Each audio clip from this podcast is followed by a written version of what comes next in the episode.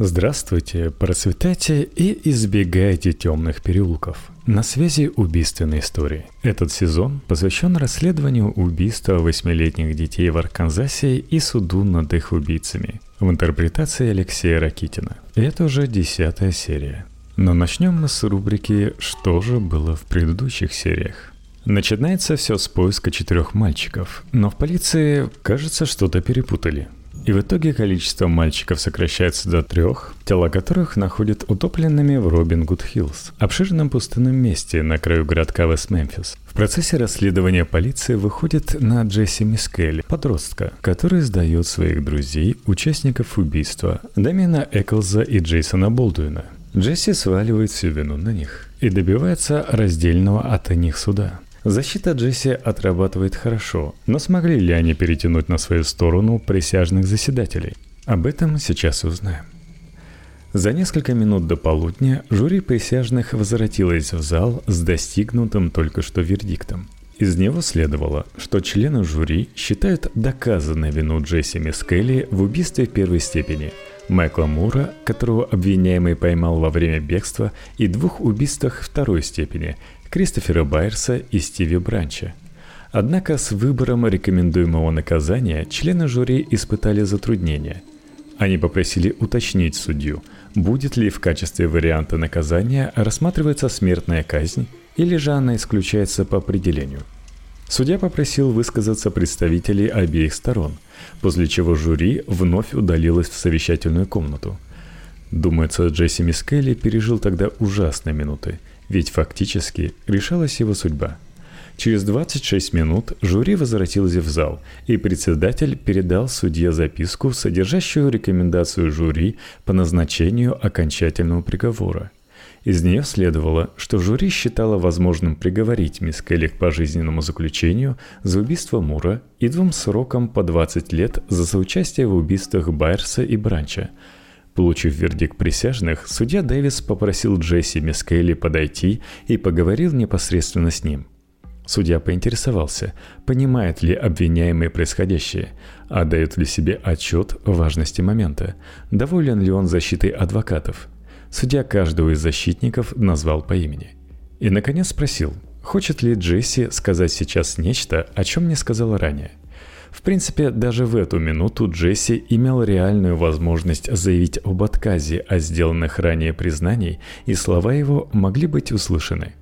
Вопрос судьи не был формален. Утверждение Мискелли о собственной непричастности к преступлению и давление полиции во время следствия повлекло бы за собой самые серьезные юридические последствия.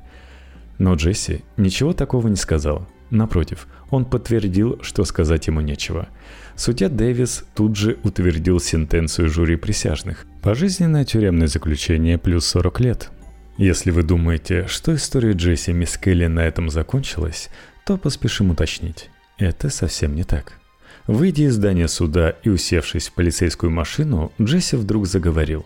Видимо, он только теперь сообразил, что более никто ни о чем расспрашивать его не будет – Суд закончился, и по большому счету он уже никому не будет интересен. Но разве что сокамерникам. И молодого человека понесло.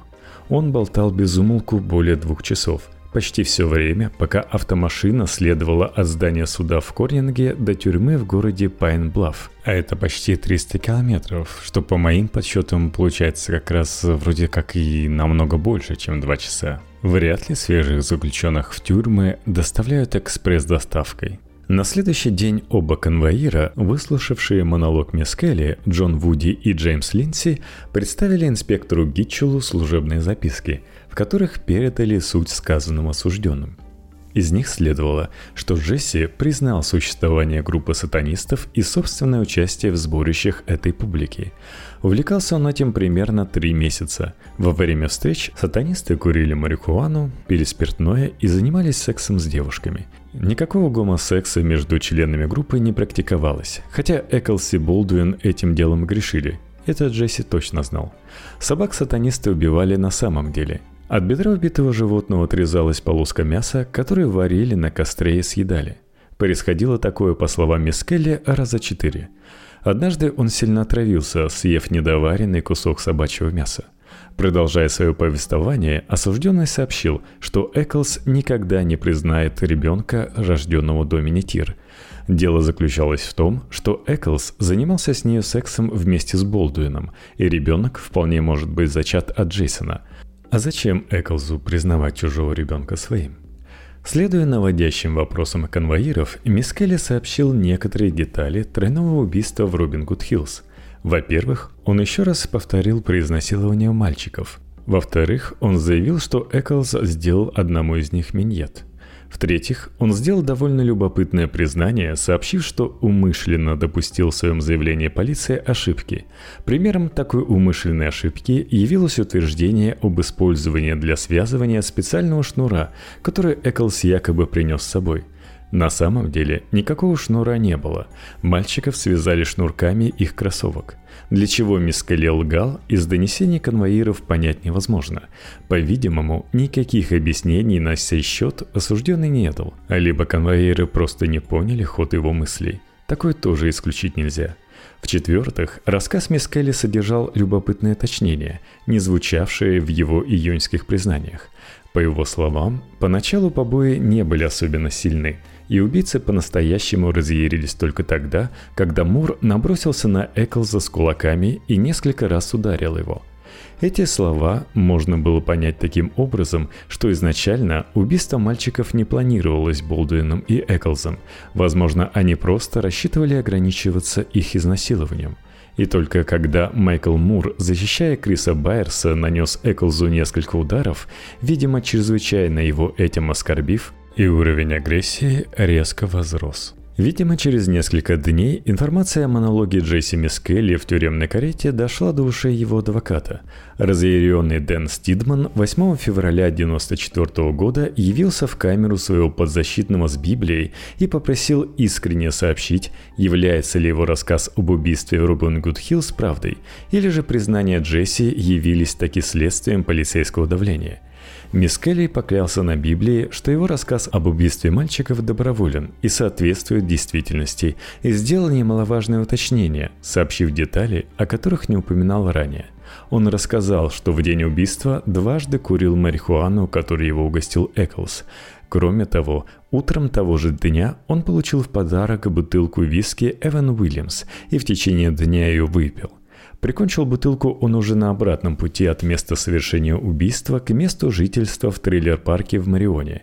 Не совсем понятно, о бутылке какого объема шла речь, ведь минимальный размер емкости под виски может составлять всего 50 грамм. Так называемый миньон – Вряд ли, конечно, Джесси подарил бутылочку миньон, скорее всего, это было нечто более существенное. Хотя все-таки сложно представить, чтобы подросток весьма субтильного сложения смог выпить стандартную бутылку виски объемом 0,75 литра. Деталь, связанная с употреблением алкоголя, кстати, до некоторой степени объясняет погрешности и провалы в рассказах мисс Келли о событиях того дня – Молодой человек был крепко пьян, а расслабляющее действие марихуаны лишь усилило воздействие спиртного. Но речь сейчас, впрочем, идет вовсе не о мозгах Джесси Мискелли и степени его адекватности в день убийства, а о бутылке из-под виски. Возвращаясь домой, молодой человек ее опорожнил и бросил вниз с виадука, по которому в ту минуту двигался – он точно назвал это место адвокату во время чистосердечного разговора с ним 8 февраля, и Ститман решил проверить его слова – в тот же день он явился к инспектору Гитчелу, рассказал о своей встрече с мисс Келли и попросил попробовать отыскать в указанном месте пустую бутылку из-под виски. Гитчел на просьбу отозвался. К поискам были приглашены офицеры полиции как Вест Мемфиса, так и Мариона. И в результате пустая бутылка, точнее ее осколки, в указанном месте были найдены. Находка подтверждала правдивость слов мисс Келли – в это же самое время велась подготовка к суду над Джейсоном Болдуином и Дэмианом Эклзом. 9 и 16 февраля их защитники подали последние ходатайства в попытке выторговать максимально удобные условия предстоящего суда. В частности, было повторно подано прошение о разделении обвиняемых и проведении двух несвязанных между собой судебных процессов вместо одного общего – Другим ходатайством предлагалось представить присяжным заседателям в качестве улики ту часть фильма телестудии HBO, в которой содержалось одно из интервью Джона Марка Байерса. В нем отчим убитого мальчика рассуждал о том, как он бы изнасиловал, связал, утопил неких неназванных негодяев 18 и 19 лет – в свое время мы уже отмечали, что Мелиса и Джон Байерс весьма прометчиво вели себя с тележурналистами и наговорили под запись много глупостей, в том числе и о своих желаниях убивать. Эта болтовня перед видеокамерой начала выходить Байерсом боком. Из дальнейшего хода событий мы еще увидим, куда это их привело. Теперь вот этим компроматом адвокаты Болдуина и Эклза захотели воспользоваться. Тут, кстати, возникает обоснованный вопрос. Откуда же адвокаты узнали о содержании еще не смонтированного фильма? Возможно, журналисты из HBO были все-таки предвзяты и работали с ними в плотном контакте. Были в феврале поданы и еще кое-какие любопытные ходатайства – так, например, адвокаты, узнав о весьма своеобразных показаниях Эра Хатчинсона, предложили суду отклонить представленное прокуратурой обвинительное заключение и направить дело на дополнительное расследование. Напомним, Хатчинсон оговорился до того, что его друзей в Рубин Куд Хиллз убивали пять мужчин, один из которых являлся чернокожим. Причем из этих пяти человек Айрону был знаком лишь Джесси Мискелли – об Эклзе и о Болдуине он в силу вполне понятных причин не обмолвился ни единым словом. Адвокаты, по сути, решили патрулить прокуратуру и приложили суду потребовать от нее установить личности неизвестных четырех убийц. Именно так надо понимать суть заявленного ходатайства – ни один из этих фокусов в защите не удался. Все ходатайства были отклонены, и судья Барнетт, их рассматривавший, ясно дал понять, что не допустит затягивания с открытием суда.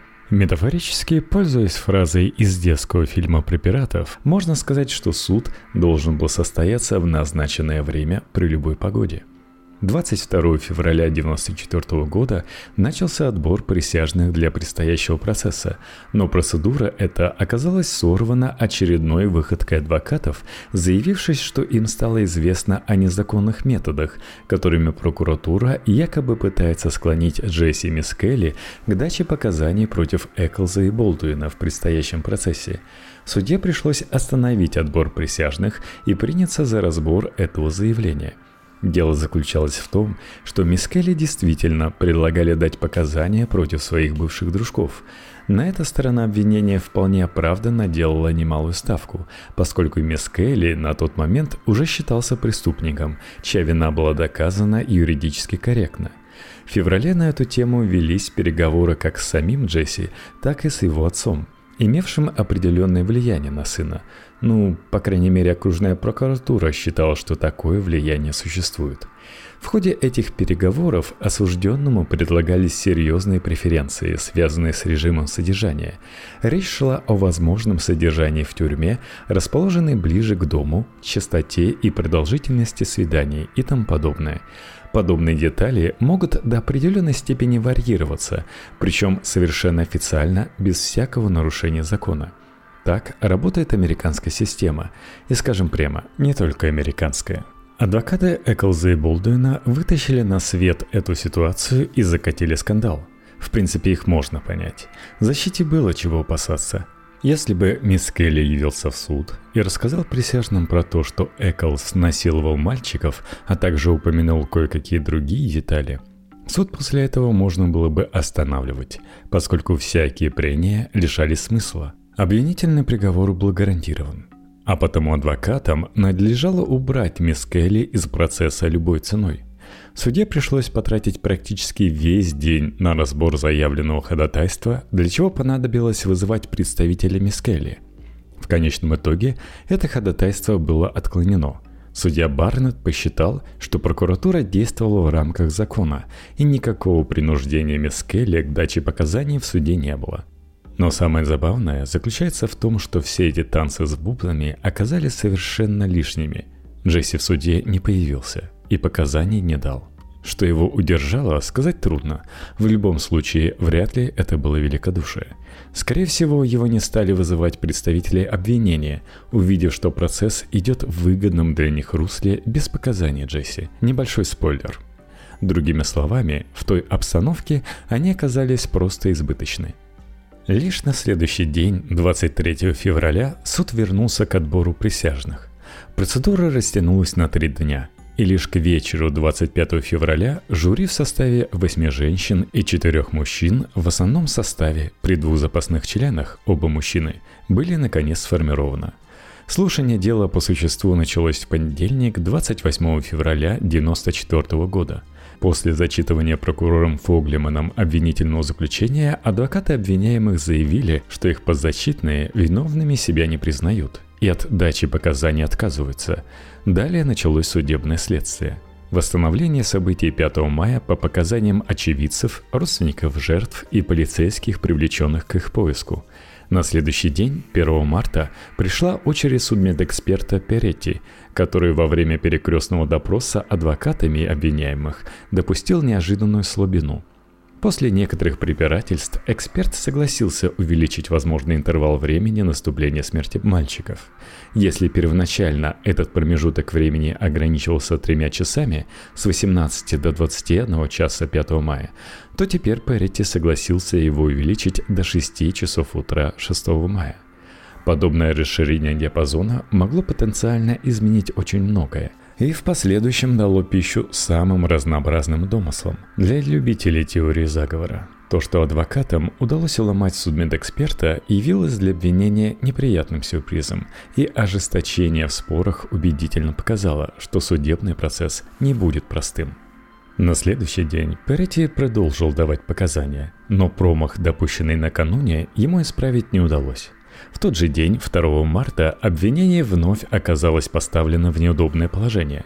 Произошло это в ходе допроса Майкла Роя Карсона, свидетеля обвинения, призванного рассказать о том, как Джейсон Болдуин сознался ему в совершении убийства в Робин Гуд Хиллз. Во второй половине 1993 года Карсон, арестованный за кражу со взломом, содержался в колонии для несовершеннолетних преступников в округе Крекхэт, в августе туда поступил Джейсон Болдуин, переведенный из тюрьмы округа Криттенден. Если верить Карсону, последний сознался ему в соучастии в убийстве и сообщил некоторые детали преступления.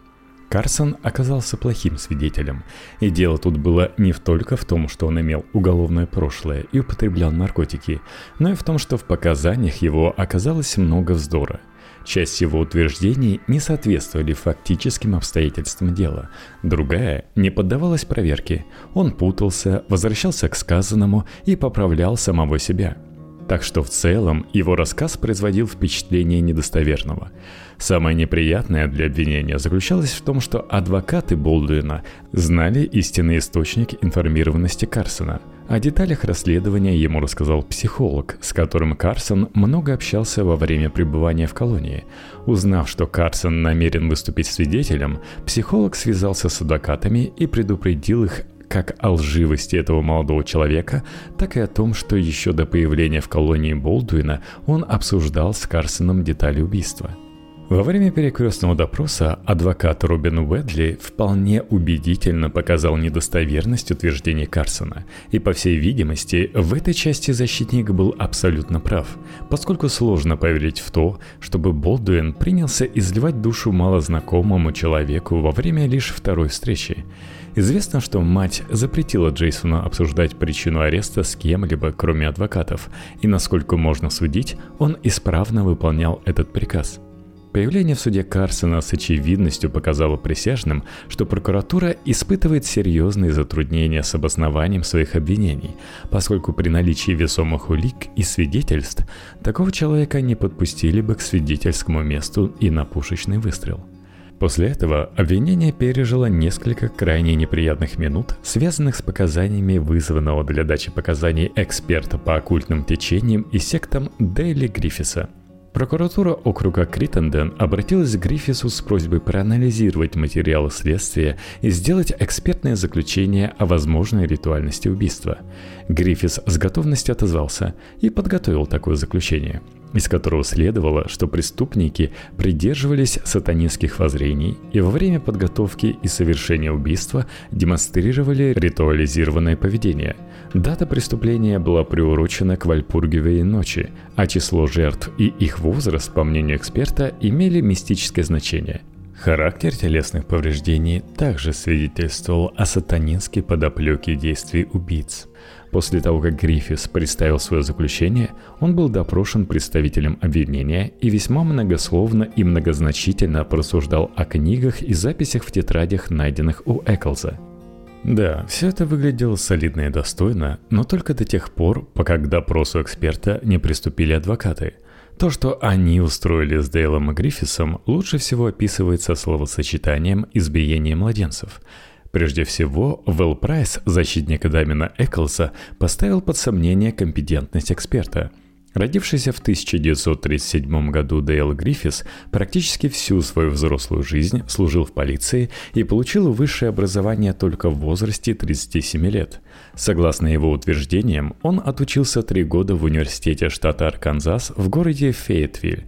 При этом он работал в должности заместителя начальника полиции города Тиффин, штате Агая. От Тиффина до Фейетвилля более одной тысячи километров – и потому вопрос адвоката прозвучал вполне обоснованно. Как же Гриффис смог совмещать работу и учебу? Эксперт остроумно парировал, заявив, что ему для обучения не нужна классная комната. Однако Гриффис зря улыбался. Это было только начало. Докторскую диссертацию по теме психологии оккультных сект эксперт защитил в 1983 году в Колумбийском университете Тихого океана. Это был один из 11 университетов в штате Калифорния, прославившийся тем, что дипломы о прохождении обучения и защите диссертации высылал по почте всем желающим. Это, конечно, не торговля дипломами в подземных переходах, но что-то очень похожее. Правительство штата проверивать деятельность этого, с позволения сказать, учебного заведения закрыло его в середине 80-х годов. Гриффис как раз успел стать доктором наук до отзыва лицензии – когда его прямо спросили, сколько раз он посетил университет во время подготовки диссертации, эксперт был вынужден признать, что ни разу. Правда, на издевательский вопрос адвоката, получил ли он свой докторский диплом по почте, заполнив соответствующий буклет, отвечать отказался. Позор, однако, этим не был исчерпан. У Гриффиса поинтересовались, имеет ли он опубликованные научные работы, и эксперт многозначительно заявил, что им написано и изданы четыре книги, и кроме того, он снялся в двух обучающих фильмах. Однако и тут Гриффис попал в просак, поскольку адвокаты знали правильные ответы. Научные труды оказались брошюрами объемом 15, 32, 29 и 48 страниц, и все они были изданы за счет самого автора. Понятно, что после таких красноречивых научных достижений рассказы эксперта о его напряженной исследовательской работе невозможно было слушать без улыбки. Так, например, он важно заявил, будто прочитал 4800 книг по оккультизму, сатанизму и истории религии. В это кто-то поверит? Затем Гриффис на голубом глазу заверил суд и присяжных в том, что прочитал лекции о сатанизме 38 тысячам сотрудникам правоохранительных органов США и иных стран. Где и когда он сумел отыскать столько слушателей, остается только гадать. Таких масштабных программ переподготовки личного состава не осуществляет даже ФБР США. В общем, некоторые ответы эксперта заставили всерьез усомниться в его адекватности, или, говоря мягче, его ответы оказались крайне неудачны. Апофеозом такого рода явилось общение Дейла Гриффиса с Полом Фордом, адвокатом Болдуина. Поскольку вся экспертиза оказалась посвящена Эклзу, его рисункам, книгам, поведению, Форд поинтересовался, что же может сказать эксперт о его подзащитном. Все-таки судит двоих человек. На обращенный к нему вопрос Гриффис ответил с детской непосредственностью, переспросив, кто это такой. «Я его не видел». Это был, конечно, провал. После всех издевательств, устроенных адвокатами с самыми серьезными лицами, Пол Форд заявил ходатайство об исключении из дела экспертизы Дейла Гриффиса как ненаучной и не представляющей ценности. Хотя судья Барнетт отказал в удовлетворении этого ходатайства, можно не сомневаться, что присяжные заседатели прекрасно поняли вздорность научных откровений Гриффиса.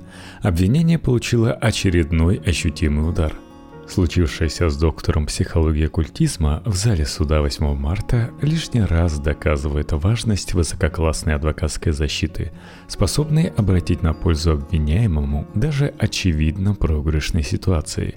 Дейл Гриффис был унижен и, скажем прямо, вполне заслуженно – Кстати, в процессе дачи показаний Гриффис пояснял сатанинскую сущность рисунка, найденного в блокноте, в котором Эклс делал записи во время пребывания в тюрьме.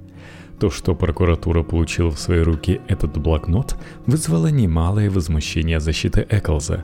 Они расценили это как посягательство тюремной администрации на частную жизнь их подзащитного – Такое возмущение выглядит, конечно, несколько странным для всех, знакомых с реалиями отечественной пенитенциарной системы, но нравы в Америке сильно отличаются от того, что мы видим в России. Следующий день начался без каких-либо ярких событий. Суду были представлены данные об исследовании района Робин Гуд Хиллз с использованием люминола и, соответственно, выявленных там следах крови – также были допрошены девочки, слышавшие слова Дамина Эклза о совершенном им убийстве, Ван Виннекл и сестры Метфорд. Однако далее последовали допросы свидетелей защиты Эклза. Первой выступила и была допрошена представителями сторон Памела Хатчинсон, тетка Дамина, а затем свидетельское место занял и сам обвиняемый. Этот выход явился, конечно же, кульминационным моментом судебного процесса – Собственно, процесс имел две интриги, которые могли повлиять на его исход самым неожиданным образом. Первая заключалась в том, станет ли давать свидетельские показания Джесси Мискелли, а вторая – начнут ли говорить обвиняемые. Джесси Мискелли в зале суда не появился, и хотя самая существенная часть его показаний была зачитана в составе тела обвинения, то есть в обвинительном акте – Неявка столь важного свидетеля позволяла адвокатам обвиняемых косвенно оспаривать его утверждение. Неявка Мискелли заметно укрепила позиции защиты, и следует честно признать, что к описываемому моменту времени, то есть 9 марта, обвинительный вердикт присяжных выглядел вовсе неочевидным. До того момента защита Эклза и Мискелли очень удачно отбивала основные доводы обвинения – Задача защиты сводилась к тому, чтобы не допускать грубых ошибок, неосторожных признаний, неловких оговорок, саморазоблачительных эмоциональных всплесков подзащитных. Именно для этого обвиняемым было рекомендовано отказаться от дачи показаний, воспользовавшись правом не свидетельствовать против себя – Болтуин этой рекомендации придерживался неукоснительно и в ходе судебного процесса не проронил ни слова – Эклс поначалу тоже молчал, но его нутро психопата явно не могло примириться с мыслью, что не он главный герой происходившего действа.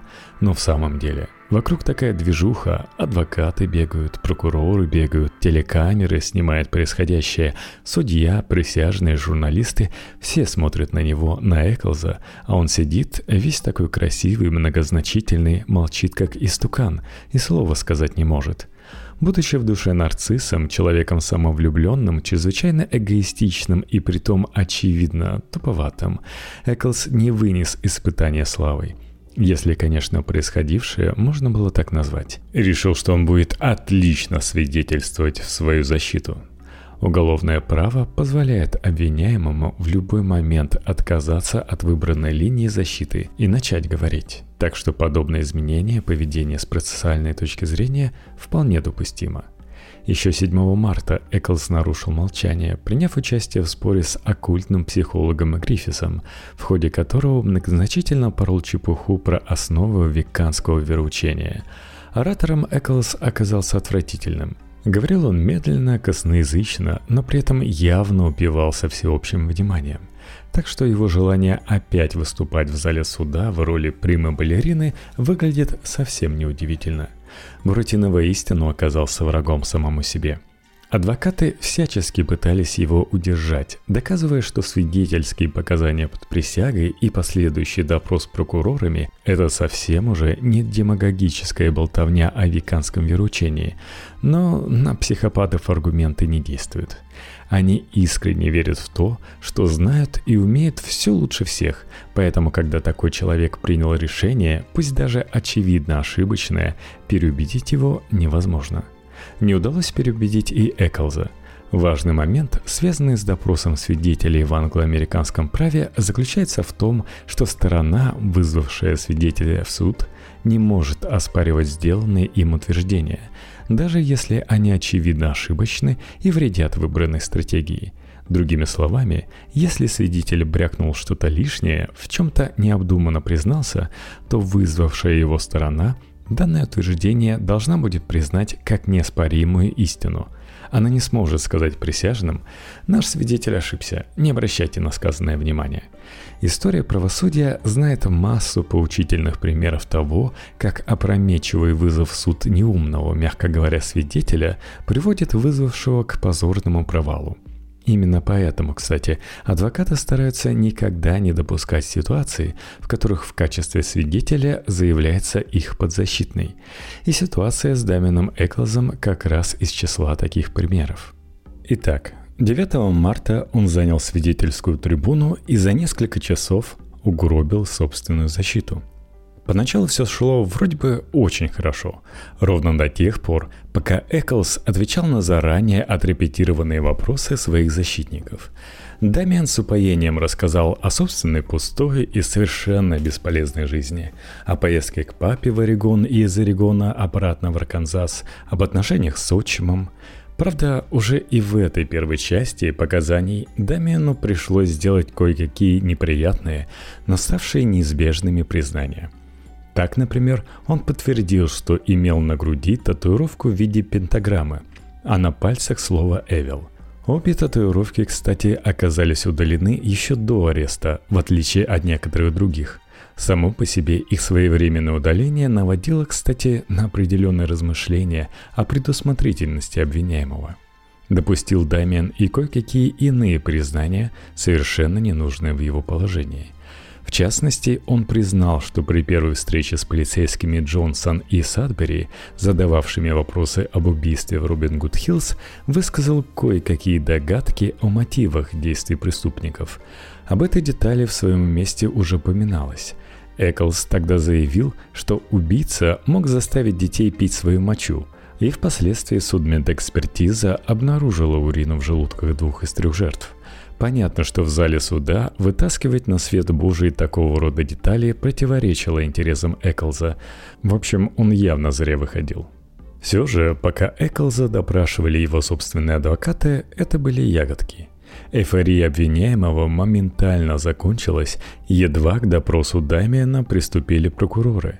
Они буквально вывернули его наизнанку. В ход пошло все – найденные при обыске книги о сатанизме и колдовстве, рисунки, записи в блокноте и на отдельных листах бумаги.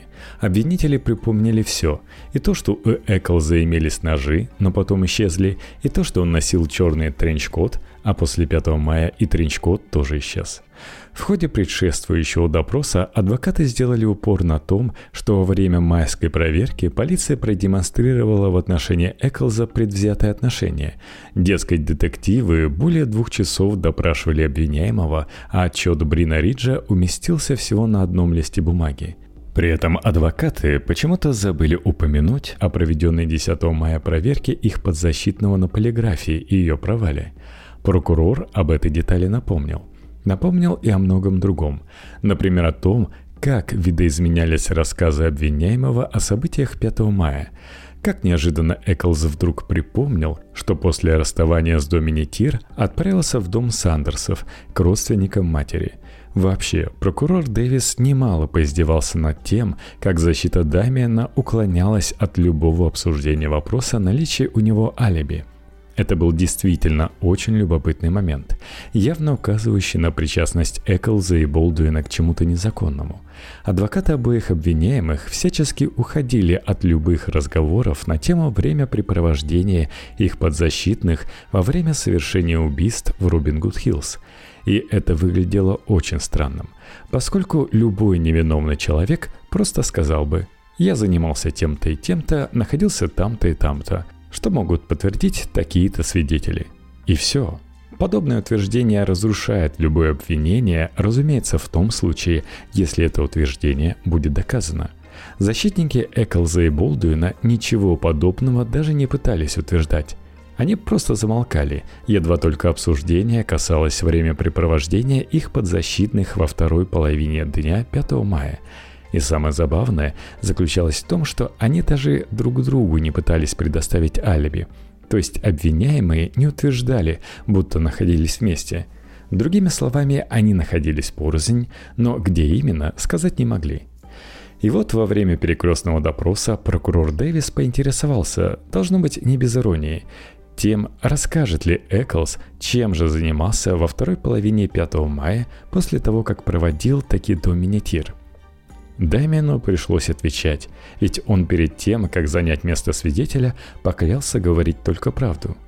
Дамиан объяснил, что после краткого пребывания в доме Сандерсов он отправился в родительский трейлер и провел вечер в телефонных разговорах – Отвечая на дальнейшие расспросы прокурора, обвиняемый назвал именно тех, с кем якобы разговаривал. Строго говоря, имена собеседников звучали не раз и не два, причем как во время следствия, так и в суде. Речь, конечно же, шла о подружках обвиняемого. Холли Джош, Дженнифер Бёртон, Доминитир, Хизер Клиет. Однако проблема Эклза заключалась в том, что упомянутые свидетели, кроме Доминитир, не подтверждали факт разговора с Эклзом в указанное им время. Дэвис, услыхав фамилии свидетелей, покивал и не без скепсиса заметил, что, мол, будет интересно, вызовут ли адвоката Эклза названных, дабы свидетельствовать защиту Дамиана. И знаете, дальнейшие события показали, что никто из поименованных Эклзом в суд вызван не был. Причина этого крылась в одном – Адвокаты Даймена прекрасно знали, что их подзащитный лгал, и упомянутые свидетели не подтвердят факт телефонного разговора. И потому в самом конце судебного процесса, во время заключительной речи, обвинитель вроде напомнил присяжным об отсутствии обвиняемых алиби и доказанной лжи Эклза под присягой. Это был, конечно же, сильный удар – Обвинению удалось перелицевать весь судебный процесс и, не имея прямых улик, показать присяжным патологическую лживость, эмоциональную холодность и сатанинскую одержимость одного из обвиняемых. Второй обвиняемый, Джейсон Болдуин, в эту ловушку не попал. Но поскольку бывшие друзья шли на судебном процессе в единой связке, провал защиты Эклза обусловил аналогичный провал защиты Болдуина – можно сказать, что дурачок Эклс мало того, что сам утонул, так еще и утащил с собой Болдуина. Трудно сказать, понимал ли сам Эклс, какую чудовищную западню подстроил самому себе. Как и большинство психопатов, он оставался лучезарен до самого конца процесса и, скорее всего, не сомневался в том, что отлично выполнил свою задачу и одурачил всех – судью, присяжных, обвинителей, журналистов, сидящих в зале людей – Журналисты HBO во время одного из перерывов между заседаниями незадолго до окончания процесса отсняли совершенно потрясающий сюжет. Дамен Эклс, расчесав и уложив волосы, играется с зеркалом на ручке, разглядывая себя с разных ракурсов и придавая лицу различные выражения – Смотришь на эти кадры и понимаешь, что человек упивается собою, своим лицом, уложенными волосами. Говоря просторечно, человек просто прется от самого себя. Понимая, что подзащитный пустил на смарку всю предшествующую работу, его адвокаты решились на отчаянный и неожиданный шаг. В качестве свидетеля защиты был заявлен и вызван в суд Джон Марк Байерс, отчим одного из убитых в Робин Гуд Хиллс мальчиков. Адвокаты попытались бросить на свидетеля тень сомнения, для чего вспомнили историю ножа, подаренного Байерсом оператору HBO – Байер спокойно рассказал историю этого подарка, последовавшее обнаружение на нем незначительных следов крови и допрос, которому он подвергся в связи с этим. Свидетель повторил прежние показания, заявив, что не может объяснить происхождение этой крови, но уверен, что это не кровь Криса, так как тот не имел доступ к ножу. На том все и закончилось. Инкриминировать отцу было решительно нечего – Допрос Джона Байерса следует признать самым нелепым эпизодом этого суда. Затея адвокатов изначально выглядела провальной, и даже не верится, что опытные юристы всерьез рассчитывали перевести стрелки со своих подзащитных на родственника одного из убитых мальчиков. Скорее всего, они и сами на это не надеялись, а весь этот маневр был рассчитан сугубо на отвлечение внимания присяжных заседателей – 17 марта стороны выступили с заключениями, подводившими итог предъявленных в ходе процесса доказательствам, и в 16.59 жюри удалилось в совещательную комнату. Поскольку к ночи члены жюри к единому решению прийти не успели, судья в 22.30 разрешил им отправиться по домам, дабы продолжить прение на следующее утро – Практика показывает, что чем продолжительнее совещание жюри, тем выше шанс на оправдательный вердикт. Поэтому, когда на следующий день совещание присяжных стало как будто бы затягиваться, у обвиняемых и их защитников должно быть стала крепнуть уверенность в благополучном исходе процесса. Однако иллюзия рассеялась. В 15.30 члены жюри неожиданно вернулись в зал с частично готовым вердиктом – из него следовало, что виновность Эклза и Болдуина в убийствах трех детей признана доказанной, однако у жюри остались вопросы по некоторым другим пунктам. Наличие предварительного сговора соучастников, лишение жертв свободы, также требовало уточнения психическое состояние Даймена Эклза в момент совершения преступления – Поскольку суждение по этим пунктам обвинения влияло на возможность смягчения вердикта, присяжные просили у судьи соответствующих разъяснений. На следующий день, 19 марта 1994 года, судья провел допросы отца и отчима Эклза, недопрошенных ранее, а также психиатра, наблюдавшего Дамиана – После этих допросов еще раз последовали краткие прения сторон, и в 14 часов жюри вновь удалилось в совещательную комнату. На этот раз жюри с вердиктом не затянуло, и уже через два с половиной часа присяжные вернулись с окончательной формулировкой. Они считали вину подсудимых полностью доказанной, причем Эклс и Болдуин не заслуживали снисхождения. Для первого присяжные просили смертной казни, а для второго – пожизненного заключения без права условно-досрочного освобождения – Судья Барнетт без колебаний вынес приговор, полностью повторивший рекомендации присяжных. Казалось бы, на этом можно с облегчением выдохнуть и сказать, что справедливость восторжествовала. А нам закрывать уже этот сезон. И года не прошло с момента убийства, а виновные изобличены и наказаны. Но не все столь быстро и просто в этом воистину необычном уголовном деле – в последующей неделе последовал ряд довольно любопытных ходатайств со стороны защиты Эклза и Болдуина. Причем адвокаты предприняли действия в разных направлениях. Они заявили о сомнениях в беспристрастности судьи и на этом основании попросили Верховный суд штата назначить новый процесс в другом месте и в оказание давления на присяжных со стороны прокуратуры округа Криттендена – Помимо этого, адвокаты заявили о невозможности оказывать квалифицированную помощь подзащитным ввиду материальной необеспеченности их семей и неоплаты адвокатских услуг властями округа Криттенден – Последний пункт, кстати, не должен вызывать улыбки. На самом деле это была отлично продуманная уловка. В деле со столь серьезными для обвиняемых последствиями расторжение договора об оказании адвокатских услуг способно привести к отмене приговора. Так что, выражаясь метафорически, адвокаты атаковали по всем направлениям. Надо сказать, что адвокаты Джесси Мискелли тоже не дремали – они предприняли попытку использовать в интересах подзащитного изменения в сроках наступления смерти Криса Байерса, Стива Бранча и Майкла Мура.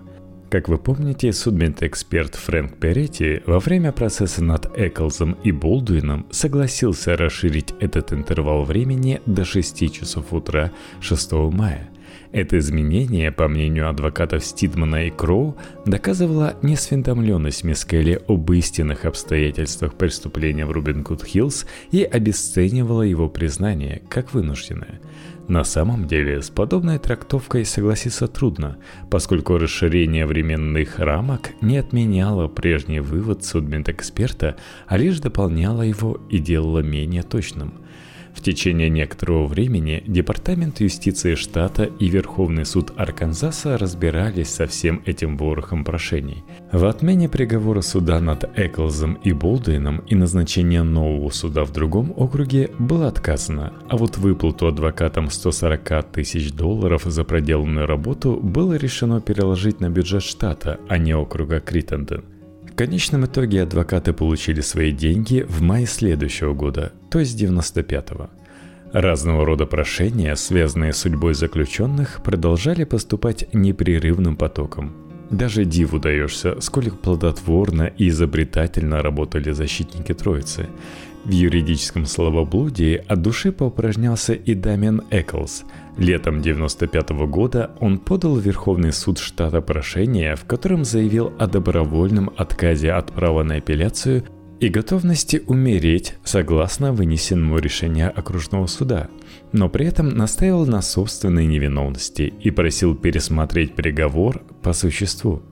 Вот такой паллиатив – а через 7 месяцев он накатал другое прошение, в котором, конечно же, дезавуировал прежнее и заявлял, что не согласен со смертным приговором и намерен таки подать апелляцию. Попутно его защита добивалась отмены приговора в отношении Эклза ввиду его душевного заболевания и того обстоятельства, что суд 1994 года не удостоверился должным образом в состоянии его душевного здоровья – в общем, вся эта бригада кропала в Верховный суд ходатайства, как Бог на душу положит. Отсюда и до обеда – в числе любопытных событий того времени, то есть 94-95 годов, нельзя не упомянуть о том, что полиция Вест-Мемфиса получила очередной рапорт о признаниях Джесси Мискелли в соучастии в убийствах в Робин Гуд Хиллз. В ноябре 94 года соответствующее заявление написал тюремный товарищ Джесси, который лично слышал от него такой рассказ – если быть совсем точным, то это сообщение было последним из ряда аналогичных. Более Джесси подобных признаний не делал. То ли до него наконец дошло, что все вокруг только и ждут, когда он брякнет лишнего, то ли просто он стал общаться с такой публикой, которая уже не стучала. Сказать трудно. Но факт остается фактом. На протяжении более чем года, то есть с июня 93 по ноябрь 94 Джесси Мискелли рассказывал о трагических событиях в Рубин Гуд Хиллз довольно широкому кругу лиц в числе которых были детективы полиции, адвокаты, сотрудники конвойной службы и, по крайней мере, один заключенный в тюрьме. Скорее всего, он признавался в соучастии в убийстве и своим родным – есть ряд соображений, подтверждающих эту догадку, но те в силу очевидных причин никаких заявлений на этот счет не сделали. В это же самое время довольно любопытная череда событий закрутилась вокруг семьи Байерс, тех самых Мелисы и Джона, которые вечером 5 мая 93-го первыми бросились на розыск пропавшего Криса Байерса.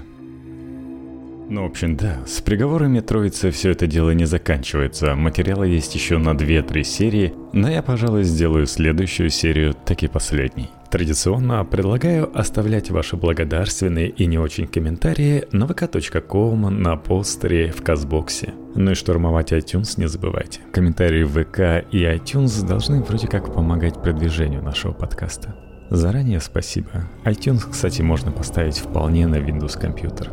Этот подкаст собирает прослушивание больше, чем мои остальные подкасты, но продвижение немного затормозилось. Хочется, знаете, роста, взрывного роста. Ну и у вас есть, конечно же, Patreon. patreon.com slash Ну или просто в поиске введите Cool Stories. Подписавшись, вы получите ссылку на все мои активности, на все мои подкасты в одном RSS-фиде. А это, кстати, кроме убийственных историй, еще вечернее чтение и IT-тренд.